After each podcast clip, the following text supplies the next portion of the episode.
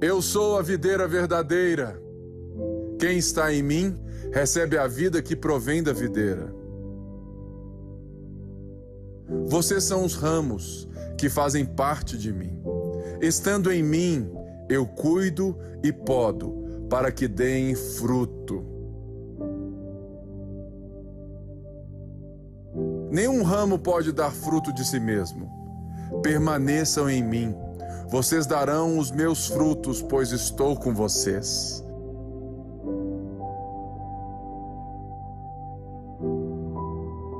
Vocês não me escolheram, mas eu os escolhi para irem e darem fruto. Fruto que permaneça, a fim de que o Pai conceda a vocês o que pedirem em meu nome.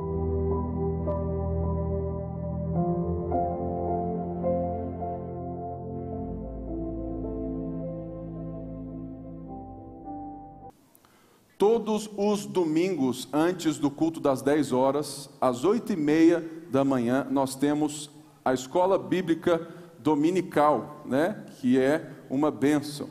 Muita gente lembra dessa época, mas hoje, infelizmente, muitas igrejas perderam esse vínculo com o ensino pautado, o ensino sistemático. Né? Então, se você vem no culto das 10 ou você quer participar de uma escola bíblica dominical e é membro aqui da sede, ou você não tem aonde, né, e tudo mais, você é o nosso convidado. Todo domingo às oito e meia, aqui mesmo no templo, você pode vir, ok?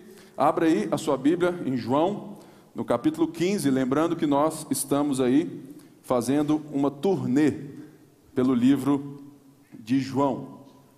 Nós já vivemos tantas coisas lindas aqui em João, não é verdade? Eu, eu vejo gente aqui que toda quarta-feira está aqui firme comigo, desde o início vivendo João. E se você né, está aqui e falou assim, puxa vida, eu já perdi 14 capítulos, eu te convido a acessar o nosso YouTube. Nós temos todas as nossas pregações, estão no nosso YouTube, na rede da Igreja Batista da Lagoinha. É só ir lá e, e, e vai lá e põe quarta na palavra. Todas as pregações estão lá disponíveis para você, ok? E, lógico, também na nossa rede super de televisão ao vivo agora. Irmãos, sempre que o mundo foi mundo, o homem buscou sucesso. Sempre que o homem, após a queda, após o próprio pecado, o homem que tem essa vontade de ser grande, vontade de ser alguém na vida, o homem sempre busca né, se realizar em algo. Sucesso é algo bom. Todo mundo quer ser bem sucedido em alguma coisa, não é verdade? Eu busco sempre ser alguém bem-sucedido na igreja, no ministério, em casa, né, no trabalho, fora, em tudo aquilo que eu faço, eu peço a Deus que eu seja bem-sucedido. O que nós vamos ver hoje é justamente a essência de um sucesso que é muitas vezes o inverso daquilo que o mundo nos impõe e nos diz que é sucesso. Muitas vezes nós entramos na pilha do mundo, querendo nos provar e querendo fazer as coisas pela nossa própria força, e muitas vezes isso não dá certo. E Jesus passou três anos e meio, e João relatando que ele teve um sério problema com os religiosos.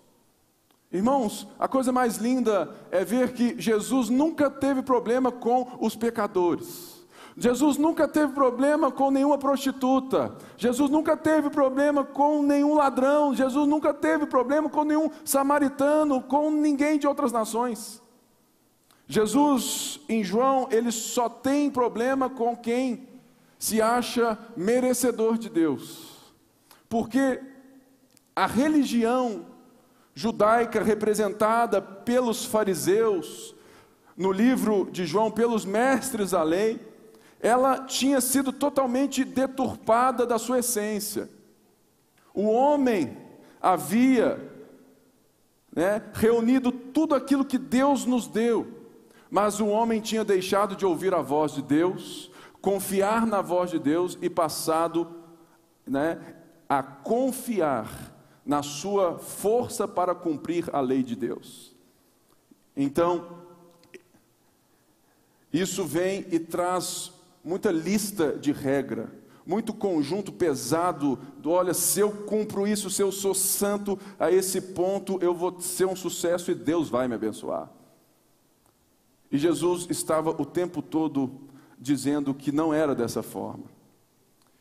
Então João vem sempre dialogando e mostrando isso, e mostra que Jesus é totalmente né, favorável, aberto, chamando aqueles que a religião dizia que eram imundos. E muitas das vezes nós temos isso em nós mesmos no mundo quando nós vamos valorizar as pessoas por aquilo que elas fazem dentro de um conjunto de regras que a sociedade nos impõe. Ou seja, muitas vezes eu já vi isso muito que mesmo dentro da igreja os irmãos bem-sucedidos financeiramente são automaticamente taxados de bem-sucedidos por Deus. Porque muita gente acha que bênção financeira é correspondente à bênção espiritual. E vamos então valorizando as pessoas por grau, por cor e por dinheiro. Isso tudo só causa divisão e Jesus nunca foi assim.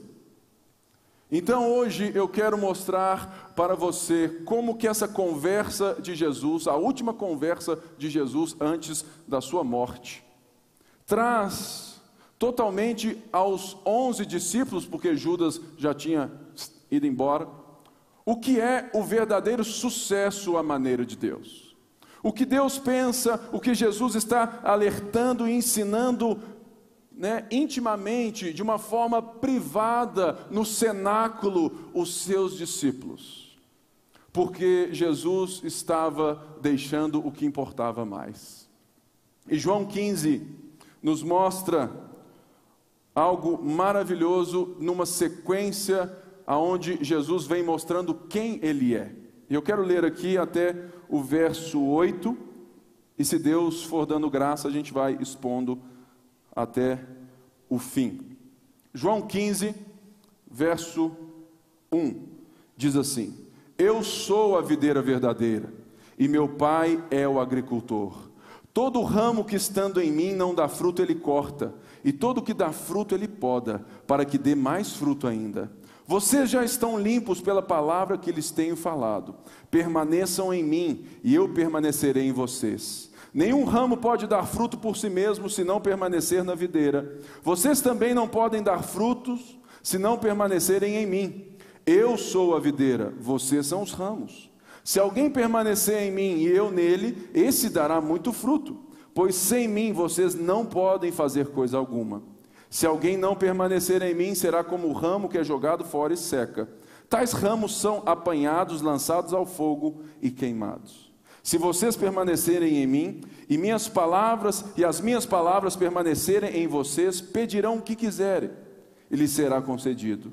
Meu Pai é glorificado pelo fato de vocês darem muito fruto, e assim serão os meus discípulos. Senhor, essa é a tua palavra.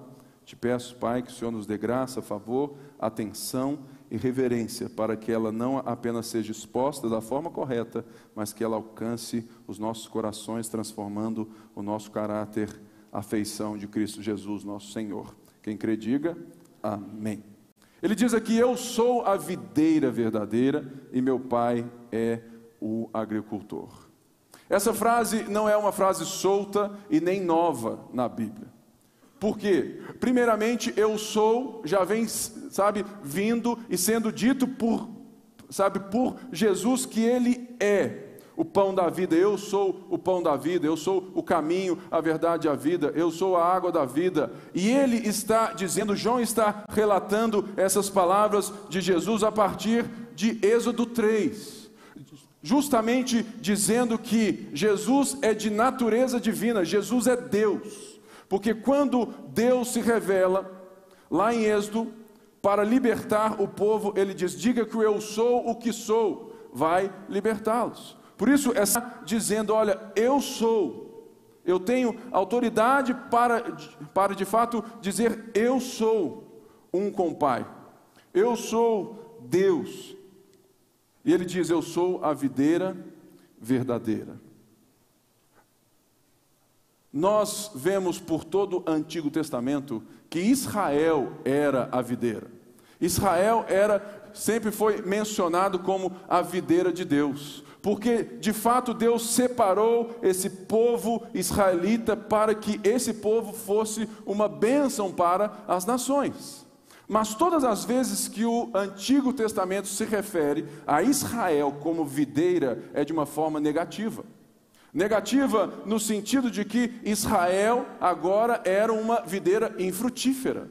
E o Salmo 80, a partir do verso 14, diz algo bem importante, aonde clama a esse Deus que Deus restaure essa videira. Diz assim: Volta-te para nós, ó Deus dos exércitos, dos altos céus, olha e vê, toma conta dessa videira, da raiz que a tua mão direita plantou do filho que para ti fizeste crescer. Tua videira foi derrubada, como lixo foi consumida pelo fogo, pela tua. Ou seja, sempre você repreende o povo, repouse a tua mão sobre aquele que puseste a tua mão direita, o filho do homem que para ti fizeste crescer. Ou seja, em todo tempo, quando Israel é mencionado como videira, aqueles dos quais Deus plantou e deveria trazer vida aos povos. Ele trata dessa forma porque Israel se vangloriou da sua eleição. Israel tomou como algo exclusivo o fato de ter Deus. E achou que o seu sucesso estava nessa posição e transformou a palavra de Deus sabe, a lei de Deus em algo totalmente destrutivo e meritório. Ao ponto de dizer, olha, se nós nós observarmos isso, nós vamos ser salvos. E você sabe muito bem que a salvação no Antigo Testamento nunca foi pela obediência da lei, sempre foi pela fé. Porque Abraão creu em Deus, isso lhe foi imputado por justiça. A lei de Deus, ela é dada por Deus para que o povo por ele viva, confiando nele e para que conheça a Deus. A lei, ela vem para mostrar quem Deus é e quão grande esse Deus é. E a lei também é dada, Gálatas mostra isso muito fácil, para mostrar que nós somos incapazes de cumprir essa lei e por isso precisamos de um Salvador. Por isso que Paulo diz em Gálatas que a lei é um aio para Cristo, ela direciona a Cristo, ela automaticamente leva o povo que confia em Deus e não o povo que confia em si mesmo para, opa, a gente é incapaz, logo eu preciso de um Salvador, a videira verdadeira. Mas todo coração orgulhoso é incapaz de reconhecer necessidade. O povo, mesmo tendo que todos os dias, todas as épocas, sacrificar ali os bichos para o perdão de Deus. Mesmo assim, eles transformam algo tão gracioso de um relacionamento em algo rígido, seco. Jesus vem então e quebra isso tudo e diz: Olha, eu sou a videira verdadeira, eu sou aquele que traz vida aos homens. Mas ele diz assim: meu pai é o agricultor. Ou seja, foi o pai que plantou Jesus, foi o pai que enviou Jesus, porque Deus amou o mundo de tal maneira que deu seu único filho, para que todo aquele que nele crê não pereça, mas tenha a vida eterna. E Jesus vem demonstrando por todo João que ele só faz aquilo que o Pai faz, que ele trabalha porque o Pai trabalha, que Jesus é esse servo, é esse filho obediente que numa relação ele honra e glorifica o Pai. E agora ele está dizendo que ele é a ceifa, a seiva da vida. Ele é o tronco que traz vida e nós somos os ramos. E ele diz aqui então que o pai é o agricultor, é o pai que faz a obra tanto, nas, tanto na videira quanto nos ramos. E ele diz assim que o pai, o pai, ele corta aqueles que estando em mim, estando em Jesus, e não dá fruto. E ele poda aquele que dá fruto. Aqui existe uma certa né, disputa que não fere em forma alguma o texto, mas que nós temos que entender o que seria quando Jesus diz que todo ramo que estando em mim. Por quê? Se Jesus está dizendo que todo ramo, segundo João 10 e toda, né, e tudo que todo o ramo significa aqueles que o Pai lhe deu e que ele jamais perderá, aqueles que foram eleitos em Jesus, aqueles que, que o Pai concedeu ao Filho, João 10 diz isso muito claramente, a esses, eles estão em Cristo, logo, esses são justamente os discípulos. Mas, se nós formos ir por outro contexto imediato dentro do mesmo livro, pensar que em João 13, 14, nessa conversa no cenáculo, Jesus está se referindo a Judas, porque Judas ficou três anos e meio ao lado de Jesus. Se ele está se referindo àqueles que estavam nele, mas não estavam de fato como os próprios religiosos, aí nós temos uma outra leitura do texto a partir da palavra corta. O problema é justamente uma boa interpretação do grego, né? Porque aqui nós vamos ter que ver no grego para entender se estando nele é discípulo, logo discípulo é discípulo, e ele não é cortado como perca de salvação e lançado ao inferno, ou se, estando nele, são aqueles religiosos que aparentemente são religiosos e aceitam a Deus. Eu vou te dar as duas maneiras. A primeira delas, então, é aquilo que o próprio texto diz: aquele que não dando fruto, ele corta. Ele corta no sentido de que Judas, literalmente, estava o tempo todo com Jesus, mas não estava. E ele era alguém que, estando com Jesus, confiava mais em si mesmo e se aproveitava da companhia de Jesus. Existem muitos cristãos que não estão, que não recebem vida de Jesus da videira, mas se fazem de ramo da videira para se aproveitarem das benesses da videira.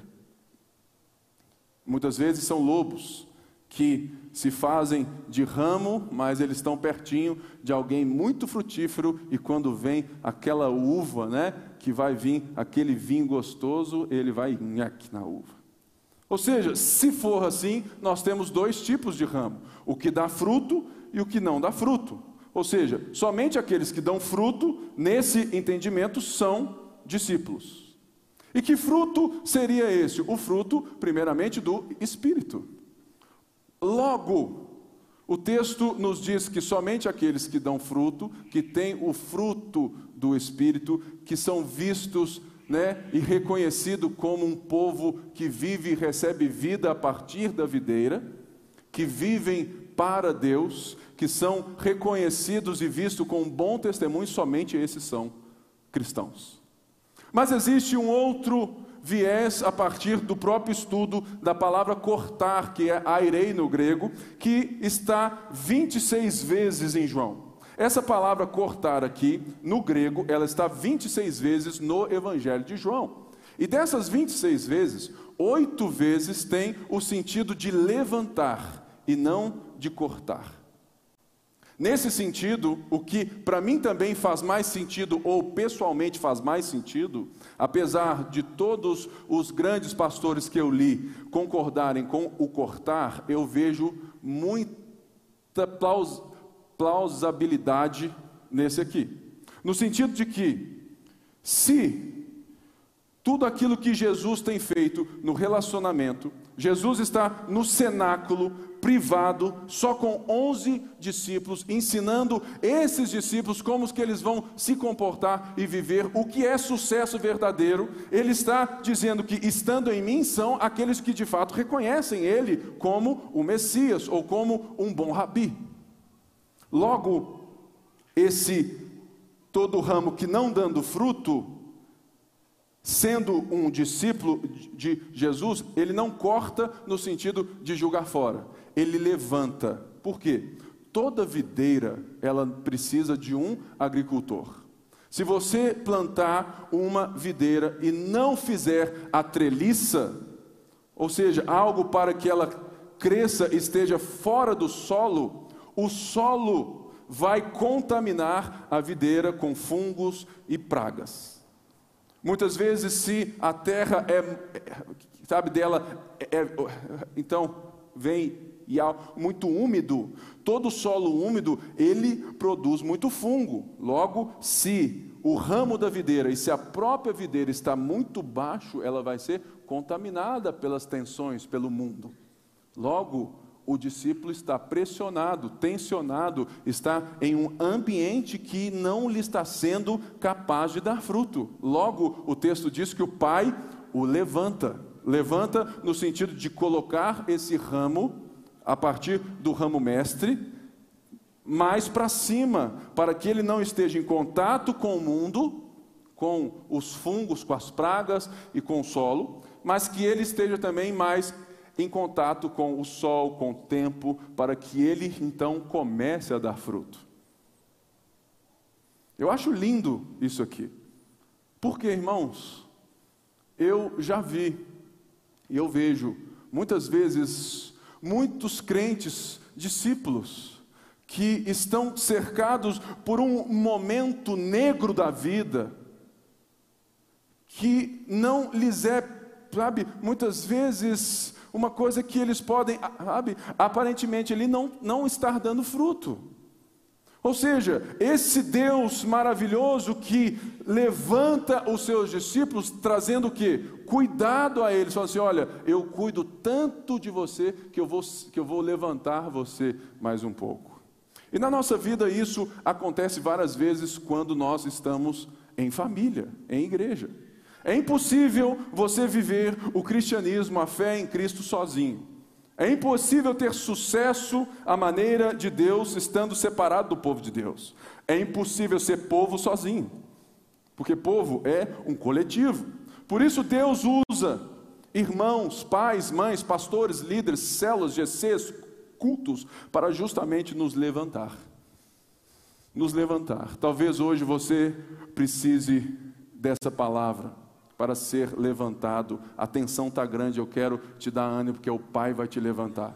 O Pai vai te levantar. O Pai vai te levantar. Para que o sol te aqueça, para que a lua consiga e para que você dê os frutos que Deus te chamou para dar. Por isso, existe uma coisa que nós não podemos deixar de reconhecer que Jesus é a videira e não nós. Sabe por quê, querido? Que quando isso. Fala, não, gente, isso é claro. O que é isso, Pipe? Isso é claro para mim. Isso é claro, muitas vezes, numa informação teórica. Mas nos nossos passos da vida, muitas vezes nós agimos como se nós fôssemos a fonte da nossa própria vida. E nós não reconhecemos um Salvador, um Senhor, uma fonte externa da vida, numa necessidade última, sabe, geral, completa. Porque o texto diz: olha, vocês são ramos, e o ramo não pode fazer nada sem a videira. Logo, nós vamos lembrar daquilo que Paulo diz em Gálatas 2,20: já não sou mais eu quem vivo. Você quer sucesso à maneira de Deus? Deixe de querer ser videira e aceite o seu papel de ramo. E todo ramo, ele é ramo da videira. É impossível você ser ramo de outra coisa dentro, enxertado, sendo da videira. Logo, o ramo não é reconhecido pelo ramo, a videira é reconhecida pelos frutos do ramo. Por isso, já não sou mais eu quem vivo, mas Cristo vive em mim. E por isso que quando nós vamos ver aqui que o próprio Senhor diz: "Por isso meu Pai é glorificado", porque quando você dá fruto, a videira recebe glória e a videira está aqui para a glória do Pai. Então o Pai é glorificado. Entende? O tanto que o sucesso, a maneira de Deus, é diferente do sucesso onde nós temos que nos colocar como a fonte, como na, os nossos próprios, né? ou seja, eu sou a minha fonte, eu vou dar conta, eu vou fazer. Não, no reino dos céus é diferente, querido. Quanto mais eu me rendo, quanto mais eu me reconheço dependente de Deus, quanto mais eu chego e falo assim: eu preciso do Senhor, mais dele eu tenho. Mas dele eu tenho. Por isso, então, o texto agora vem e nos diz sobre a palavra permanecer. Mas antes eu quero te dar uma outra coisa aqui que é aquele que dá muito fruto, ele poda. Se você fala assim, ah, eu não sou esse ramo que, que, aí tudo mais, que eu dou fruto. Eu dou muito fruto, pastor. Sou crente velho, maduro, leio a Bíblia todo dia, oro, faço tudo. Ou seja, o texto diz que aquele que dá fruto, ele poda. Eu fui ver um vídeo de uma videira sendo podada. Meu querido, doeu a minha alma. Sabe por quê? Eu vi aquela videira cheia de folha, uns, sabe, uns ramão assim, ó, chegando lá embaixo, que negócio bonito, que dá até para tirar foto de casamento atrás assim, tudo mais, tal da videira, ficar assim, falando, nó, que coisa linda, mas só tinha folha. Só tinha folha. Era uma videira frondosa, mas que a uva já tinha sido tirada. Então, para que, que serve a folha sem o fruto? Somente muitas vezes na nossa vida, na nossa história, muitas vezes nós somos aqueles que, que valorizam mais sermos um ramo florido, né, cheio de folhas, para que o povo veja e queira tirar foto com a gente. Mas o texto diz que o agricultor poda. E poda é desse sentido aqui. Vem o ramo a partir do ramo mestre. E todo ramo vem com vários mini gominhos assim, de onde vai nascer folhas e brotos. Eu vi o cara metendo o, o tesourão, deixando isso aqui de ramo, gente. Isso aqui, ó. Porque tinha dois gominhos. Ele tirou toda a folha, ele tirou tudo aquilo que era belo e deixou um toquinho desse tamanho. Talvez você agora fale assim: ah, agora eu sei por quê. Que, a tesoura está comendo lá em casa. Eu me lembro, em 2013, eu era pastor de jovens lá da Lagoinha São Bento. E eu era ministro de louvor. Graças a Deus eu não sou mais, não é verdade? É, eu fui, eu fui, é, eu fui, sei lá o que, que eu fui. É, e, e Evoluir não. Ou seja, e eu estava no acampamento da Lagoinha São Bento, que é muito bom. Pastor lá e tudo mais, estava feliz lá e tudo mais. João Paulo já estava lá junto. E a gente estava lá e eu fui jogar bola. Esporte radical. Né? Eu estava bem mais magrinho, jogava bola bem, jogava, né? porque eu não faço mais esportes radicais. É, então, na hora que eu estava marcando um amigo meu, que é hoje o líder dos diáconos lá da Mineirão, eu vi que o cara ia passar a bola direto para ele, ou seja, eu antecipei o lance, olha o meu mérito. Na hora que eu dei o passo para pegar a bola e já estava com tudo livre para marcar o gol, esse líder dos diáconos, né? Vira o corpo, encosta em mim e eu caio de ombro no chão e rompo todos os ligamentos da clavícula. Todos. Ou seja, eu estava escalado para ministrar louvor à noite. Chegou de noite, eu estava no quarto com tipóia, tudo inchado, doendo. Eu pedia tilex, novalgina, dipirona, era tudo 10 gramas, né? nem uma grama não. Me dá 10 de uma vez. E de repente, nem a minha esposa quis ficar lá. Ela falou: Não, eu vou para o culto. Eu fiquei lá sozinho. O culto rolando. Belém, Belém, Belém, né? E eu lá, sozinho no quarto. E de repente, Deus, de uma forma simples, me dá a impressão no coração, falou assim: seu tempo aqui acabou, volta para a sede. Irmãos, eu quase pulei da cama, falei: o que? Você é maluco, está repreendido em nome de Jesus. Eu vou ficar aqui, já estou aqui confortável, meus amigos estão todos aqui, e novamente é hora de ir embora do São Bento. Cheguei lá para o João Paulo e para todos os meus amigos, na volta falei assim, gente, Deus me mandou voltar para a sede. Falou assim, vai sozinho, amigão, nós vamos ficar aqui. Mas eles, muito amigos, voltaram junto. E hoje, nós voltamos em 2013, tínhamos um culto aqui, e nós hoje, é, então, daqui, nós fomos e tudo mais, a coisa Cresceu, cresceu, cresceu e hoje existe a Lagoinha Mineirão com quase mil membros. Ou seja, Deus me parou para que eu pudesse ouvir, porque muita gente acha que, que sucesso é ativismo religioso. Deixa eu te dizer, cantar é muito lindo, pregar é top, ministrar célula, servir na igreja, diaconia, tudo isso é maravilhoso, mas você é capaz de fazer isso para a sua própria glória. Da mesma maneira que trabalhar, ser médico, advogado, professor, dona de casa, pai de casa, porque isso é nobre também, né? Isso tudo você pode fazer para a sua glória ou para a glória de Deus. Se você deixar Deus te podar e enxergar que Deus é esse pai bom, amoroso que enxerga além da curva, a tesoura vai doer menos, porque você confia que a poda é para o crescimento e não para a punição. Aprende isso, respira fundo fala assim: Eu aceito, Senhor. e o texto aqui vai agora dizer, a partir do verso 4 também, ele vai listar 11 vezes a palavra permanecer. Ou seja, todo texto bíblico que repete a mesma palavra 11 vezes, ele automaticamente quer nos chamar atenção a essa palavra. É uma regra da hermenêutica.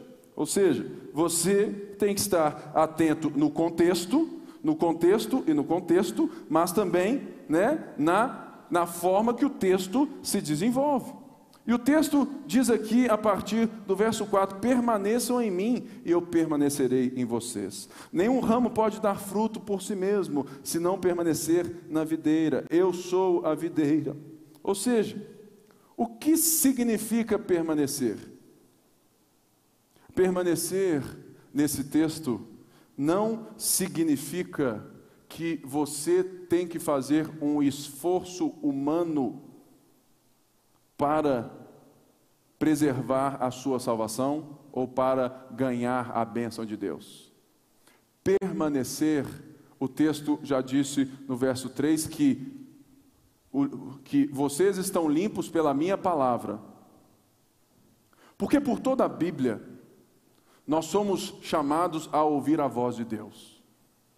De Gênesis a Apocalipse, a fé vem pelo ouvir e ouvir a palavra de Deus. De Gênesis a Apocalipse, nós somos chamados a ouvir e confiar na voz de Deus e permanecer na palavra de Deus. O nosso problema hoje e sempre é que nós temos preguiça de ouvir a voz de Deus porque nós queremos ter autonomia.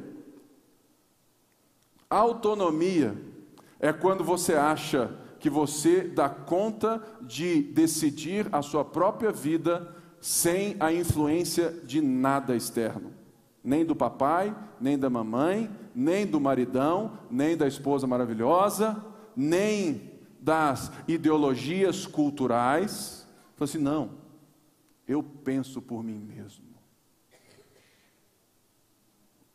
Essa autonomia acabou em Gênesis 3, porque nós somos e éramos escravos do pecado. E mesmo nós, que estamos agora em Cristo, nós agora deliberadamente nos colocamos debaixo do senhorio dele. Então, essa permanência não é um esforço para dizer a Deus o que eu consigo, o que eu não consigo. Essa permanência é uma permanência nele, na palavra, é ultimamente é claramente o que? Confiar e conhecer mais a Deus, conhecer mais da palavra, deixar com que o seu sucesso, que a sua vida seja totalmente norteada pelos princípios da palavra de Deus. O nosso problema é que nós queremos viver a vida de Deus sem ouvir a palavra de Deus. Quando vem alguém que vem e te enche de promessa na igreja, te enche de, sabe, de coisa, faz um monte de coisa, enche a sua bola, você fica tão, tão, mas tão animado que você vem e traz mais dez. Mas quando vem alguém e expõe o texto que vai entrando, né? assim no coração, transformando você, mostrando que você precisa se render a Jesus, entregar, porque Ele é a videira verdadeira, você começa a se esquivar. Por quê? Porque ninguém gosta de perder o controle. Mas permanecer aqui é justamente isso, é um ato contínuo de perder o controle para Jesus, porque Ele é a videira, a vida provém dEle, a vida vem dEle, e quando nós estamos na videira, nós não competimos com os outros ramos. Quando nós queremos ser a própria videira, quando nós queremos ser o dono da nossa, sabe, da nossa própria história, eu olho para o Hugo, eu olho para o Fausto, eu olho para o outro, eu olho para você e falo assim: o que de sucesso que ele tem que eu não tenho? E eu começo a correr atrás porque você tem e eu não. Mas quando nós somos parte do mesmo tronco, da mesma vida, essa vida nos ensina o amor. Que eu posso ser um ramo com você, porque nós somos um só corpo em Cristo, segundo Efésios 2, nos diz que o muro da inimizade foi derrubado. Judeu e gentil agora são um, um, novo homem, ou nós somos uma nova humanidade, um povo só. Nós somos o novo homem, porque Cristo é o homem, nós somos o seu corpo, nós estamos todos juntos nele. Então, por que ficar competindo? Não existe razão. Mas somente consegue esse sucesso à maneira de Deus quem se entende como ramo e permanece não fazendo as coisas, mas buscando ser o que Deus nos chamou para ser. Existe essa quebra de paradigma que precisa ser a nossa quebra todos os dias, que é difícil para nós.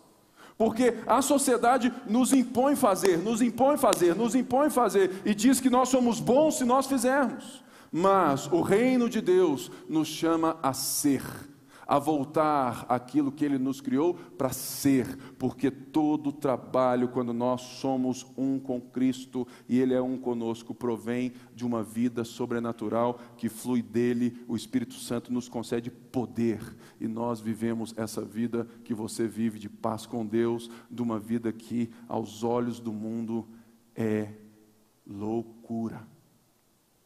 É loucura. Por isso, aqui ele diz, no verso. Deixa eu achar aqui.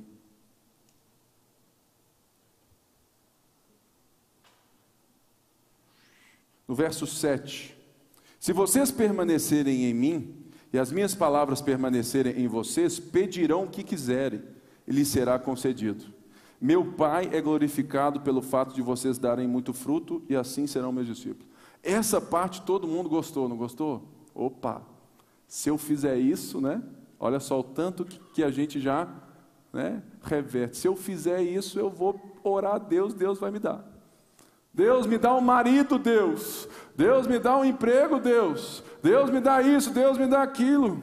Mas qual que é a lógica do texto que é muito clara, se a gente percebe que nós já não temos vida, que a vida é a videira e que nós somos ramo, um coletivo, o novo homem em Cristo?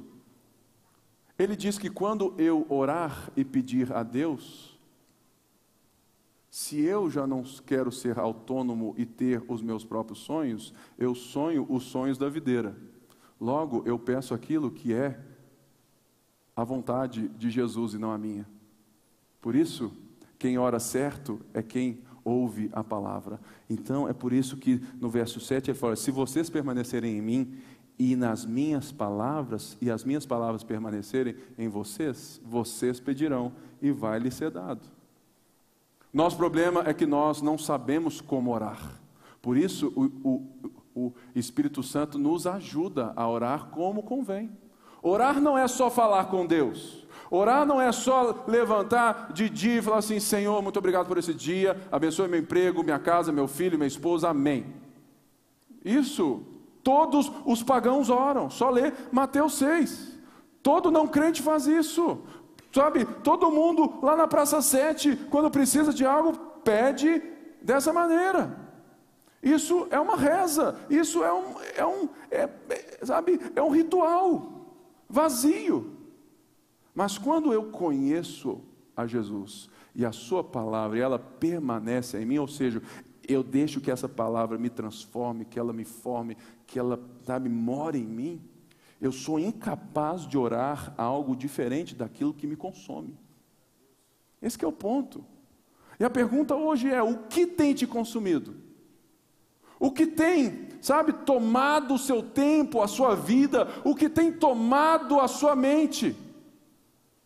Eu sei, irmãos, e isso é, sabe, batata, todos nós somos, sabe, pressionados a trabalhar o dia inteiro, a dar duro, chega em casa, tem que lavar roupa, tem que fazer isso, lavar banheiro, que cuida dos filhos, troca o filho, põe fralda, o filho suja a fralda toda, tem que trocar tudo de novo. E você fala assim, cara, não tem tempo para viver isso, pastor. O problema não é a falta de tempo é a falta de prioridade.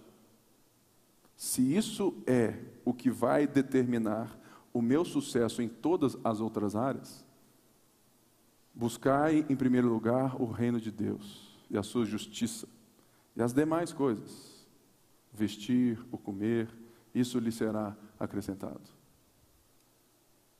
O nosso problema não é falta de tempo, é falta de prioridade. Eu não tenho tempo dou aula, prego, atendo, estudo, sou pai, marido. Eu então resolvi ter o meu devocional com Deus fazendo uma corrida na rua. Enquanto eu corro, eu oro. Doido o negócio, né? Eu oro e eu escuto muitas pregações eu vou tendo o meu tempo devocional, vou orando e tudo mais. Em casa eu leio a Bíblia, leio meus livros, eu vou remindo o tempo. Já que eu não tenho muito tempo, eu não levo o celular para o banheiro. É, está gravando, né? Eu não levo o celular para o banheiro. Eu levo um livro para o banheiro. Ou eu não levo nada para o banheiro e eu oro no banheiro. Aproveite esses momentos, né, para fazer a sua devocional, para ter o seu tempo para permanecer.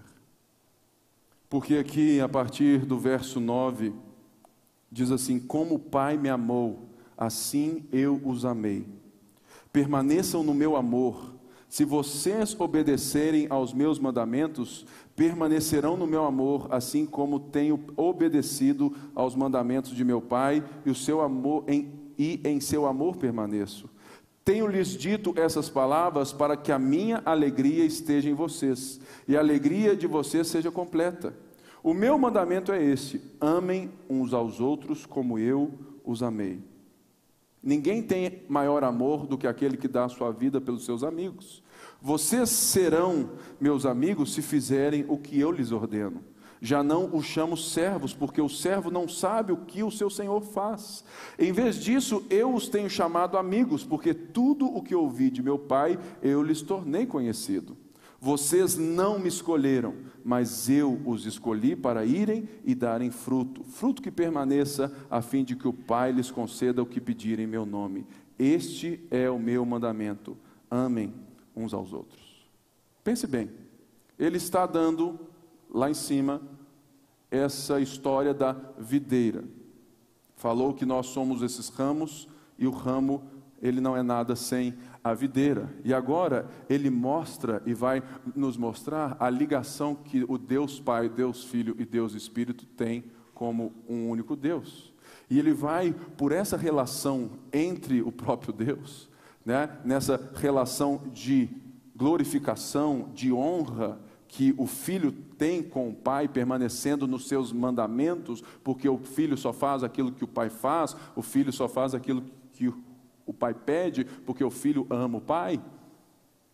Ele diz assim no verso 12: Olha, amem uns aos outros, como eu os amei. No, então, aqui nós temos a repetição do novo mandamento, novo, que ele disse no capítulo 13, quando ele disse: Olha, um novo mandamento vos dou, que amem uns aos outros como eu vos amei. Diferentemente daquilo que eles tinham dito, que, olha, amem uns aos outros como, como a ti mesmo, Jesus muda isso assim: amem uns aos outros como eu amei vocês. E de que maneira Jesus te amou? Entregando a sua vida em favor de você, entregando tudo, sendo humilde, sendo servo, para que você hoje tivesse e fosse parte da videira. Por isso ele chama: olha, o meu amor permanece em quem vive dessa maneira, em quem entende o amor sacrificial. Amor não é quando eu sinto algo, né, no meu corpo, na minha alma, e de repente eu paro de sentir porque aquela pessoa já não me satisfaz. Nós não tínhamos nada para satisfazer Jesus. Nós estávamos mortos, escravos, perdidos, deploráveis. Mas Jesus nos amou primeiro. Se você está aqui e você é casado, você sabe muito bem do que eu estou falando que tem hora que você ora, você olha assim para o seu marido, né? Ou para a sua esposa e fala assim, cara, é difícil amar. Aí você respira mais umas vezes, umas duas, três, algumas vezes, algumas horas. Né? Fala assim, não. Eu não, eu não me casei para ser feliz. Eu casei para fazer de tudo para que essa pessoa seja mais parecida com Jesus e seja realizada nele feliz. Certa vez, Carson Keller e Piper disseram algo maravilhoso. Não é o amor que sustenta a aliança, é a aliança que sustenta o amor. Nós temos uma aliança com Deus e Ele é fiel e justo para cumpri-la até o final. Ele não nos julga segundo o nosso amor emocionalista, mas Ele é fiel à aliança que Ele fez conosco. Por isso, ele nos chama a amar também uns aos outros. E para então nós vemos mais um pouco, de forma bem rápida, ele fecha aqui, né, dizendo que ele não nos chama de servos, porque o servo só obedece ordem. O servo não sabe os planos, a motivação, os princípios, os valores do dono. Você só falou assim, ó oh, cara, vai ali, vira à esquerda, à direita, entrega isso para mim. Beleza? Beleza, patrão? Isso é um servo. Fala assim, eu já não chamo de servo porque eu tenho revelado para vocês aquilo que o Pai me fala. Ou seja, vocês são amigos porque vocês estão sentados à mesa com meu Pai, porque vocês estão em mim, eu estou em vocês, eu estou no Pai, o Pai está em mim. Logo, vocês são amigos porque vocês sabem e conhecem a palavra do Pai, as motivações do Pai, o amor do Pai, os planos do Pai. Por isso, vocês não são meros servos. Que coisa linda. Não é maravilhoso, gente? E talvez você está aqui agora e peço então que todos fiquem de pé e não saiam, por favor. Talvez você veio hoje aqui, ouviu essa palavra e você não se entregou a Jesus ainda. Você vive, sabe, totalmente buscando o seu próprio controle. Você não é um cristão e fala assim: hoje eu entendi o Evangelho. E eu quero que ore por mim, eu quero aceitar Jesus como Senhor e Salvador da minha vida, pastor. Eu quero alguém que cuide de mim. Ou você está aqui hoje e você viu que você se parece mais aquele religioso da história que só tentou agradar a Deus pela sua própria força, mas que a sua vida não tem nada a ver com a, vida de Jesus. Essa mensagem é para você também, para que você se reconcilie com a videira, se entregando a Ele novamente, dizendo: Senhor, arrependido eu volto aos teus caminhos. Se existe alguém aqui que quer reconhecer Jesus como Senhor e Salvador da sua vida, se você ainda não o fez isso, ou você quer retornar aos caminhos do Senhor hoje, sem constrangimento, levante bem alto a sua mão que eu quero orar por você. Aqui uma mão, aqui outra. Glória a Deus, mais uma mão ali. Glória a Deus, aqui mais uma mão. Pode levantar, querido, pode levantar sua mão. Você sente, pode levantar. Glória a Deus. Então, agora, duas mãos ali. Eu quero orar bem pertinho. Então, vem aqui na frente que eu quero abençoar você. Vem cá, vem cá você. Vem cá você também. Você que estava ali. Vem cá vocês que eu quero orar por vocês. Aleluia. Glória a Deus. Vem cá, pode ajudar eles aqui. Ana vem também. Pode vir, pode vir, pode vir. Glória a Deus. Essa é a mensagem do Evangelho que traz de volta. E vocês vieram aqui hoje porque vocês entenderam e vocês querem fazer parte dessa videira. Por isso eu quero orar por vocês. E depois que eu, que eu vir aqui e orar, nós vamos ter o seu número e o seu nome, porque não basta somente nós orarmos por vocês, nós queremos ser família com vocês. Então, eu vou orar e vocês vão ter o nome e o seu número para nós, para que amanhã, depois, nós vamos entrar em contato com vocês, discipular vocês e apresentar mais de Jesus. Amém? Senhor Deus, nós abençoamos essas vidas que reconhecem o Teu nome ou que voltam aos seus caminhos nessa hora.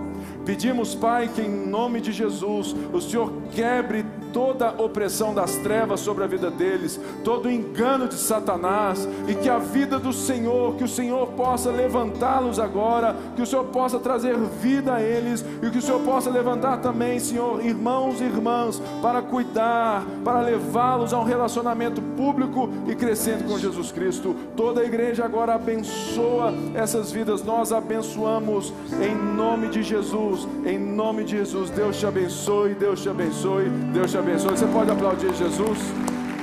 Aleluia. Você pode vir aqui para minha esquerda, bem rapidamente, que nós vamos ter o seu nome, o seu número, bem rapidinho, em nome de Jesus. Glória a Deus. Se você está em casa e você ouviu essa mensagem falou assim: Eu queria estar lá. Você pode levantar a mão de uma outra maneira.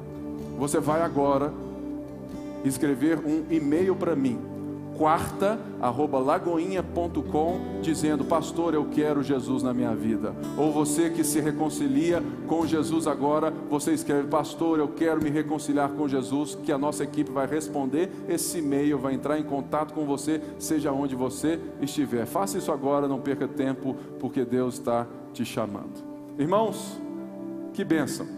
Eu quero abençoar a sua semana, que você possa dar fruto, deixando Deus podar você. E na próxima quarta-feira nós vamos ter o Casa de Zadok, tá? Vai, então, eu vejo vocês sem ser na próxima quarta, na outra, mas quarta-feira tem Casa de Zadok aqui com o Luciano Subirá, né? Vai lá no site Casa de Zadok, se inscreva e participe, que vai ser bênção. Que o Senhor abençoe a sua vida com graça, com favor, que Ele te dê poder no Espírito Santo para que você viva essa vida e dê muito fruto. Vai na graça, vai na paz, mas antes veja aí o que temos para a próxima quarta na palavra. Agora que vou para aquele que me enviou, nenhum de vocês me pergunta: para onde vais? Porque falei estas coisas, o coração de vocês encheu-se de tristeza.